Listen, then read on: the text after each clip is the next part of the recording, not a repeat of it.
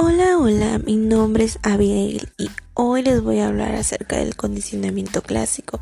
Espero que les guste y les sirva mucho esta información y sin más, comencemos. Este es uno de los temas introductorios que se estudian en la carrera de psicología y es uno de los principios básicos del aprendizaje. Este se caracteriza porque el tipo de aprendizaje es de unas respuestas automáticas y no unas conductas voluntarias, a diferencia del condicionamiento operante. Se denominó condicionamiento clásico a la creación de una conexión entre un estímulo neutro y un reflejo ya existente. El principal exponente acerca de este condicionamiento es Iván Pavlov y él redacta esos conceptos generales. El primer concepto del que vamos a hablar es el estímulo incondicionado, que éste es capaz de producir por sí mismo una respuesta determinada, consistente y observable. La segunda es la respuesta incondicionada. Esta es una respuesta consistente y observable reproducida por el estímulo incondicionado.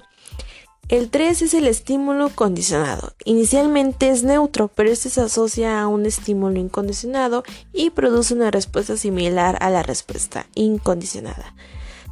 La última es la respuesta condicionada. Esta es producida por el estímulo condicionado, aunque es semejante pero no es igual a la respuesta incondicionada.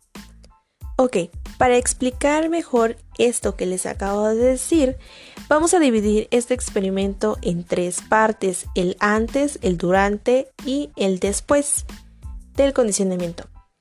El antes. El estímulo incondicionado en este caso es la comida y su respuesta va a ser la salivación y esta va a ser una respuesta incondicionada. Ahora, una vez que se le presenta el sonido de la campana, que este es el estímulo neutro, como tal no va a tener una respuesta. Ahora, durante el condicionamiento se va a presentar el estímulo neutro, que es el sonido de la campana, y el estímulo incondicionado, que es la comida, y va a tener una respuesta incondicionada y va a seguir siendo la salivación. Una vez después del condicionamiento, el sonido de la campana pasa a ser a un estímulo condicionado y su respuesta, que va a ser la salivación, va a ser condicionada.